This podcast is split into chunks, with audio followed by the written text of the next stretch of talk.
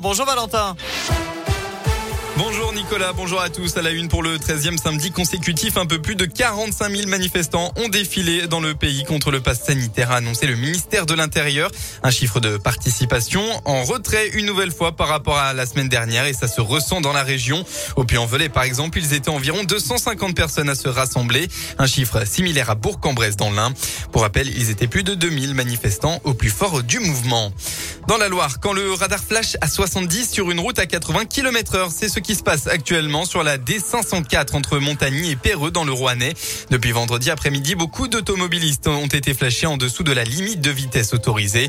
Un problème technique selon la sous-préfète de la Loire contactée par le progrès. Alors si vous êtes concerné par une amende et que vous rouliez à moins de 80 km heure, il faudra contester l'infraction.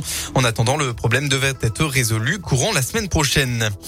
Dans l'un, nouveau décès sur la route hier à Lagne, peu avant 19h, selon cause, un homme de 49 ans a perdu le contrôle de sa moto sur la départementale 1075. À leur arrivée, les secours ont tenté de réanimer le motard, mais malheureusement en vain. On passe au sport. Après s'être rassuré, la SM veut voyager. Les rugbymen clermontois se déplacent à Paris ce soir pour affronter le stade français en clôture de la sixième journée du top 14. Les Auvergnats ont changé d'entraîneur cet été et ils ont mis un peu de temps à s'adapter au discours de Jono Gibbs, leur nouveau coach. Mais ils progressent et en battant le Racing 92 la semaine dernière, ils se sont donné un peu d'air au classement et visent maintenant un premier succès à l'extérieur.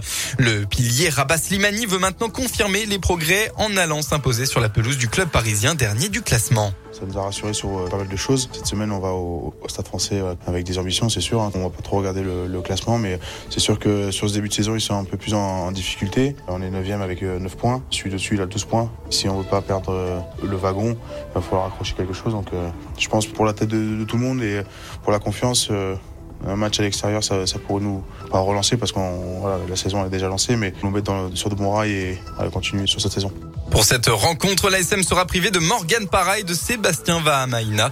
Stade français ASM, coup d'envoi à 21h05. Et puis en basket, la région a brillé hier pour la troisième journée de championnat de France élite. La chorale de Rouen a enfin ouvert son compteur de victoire sur le parquet de Paris. Les Rouennais se sont difficilement imposés 98 à 97. De son côté, la JL de Bourg enchaîne un troisième succès consécutif. Victoire 65 à 57 contre Strasbourg.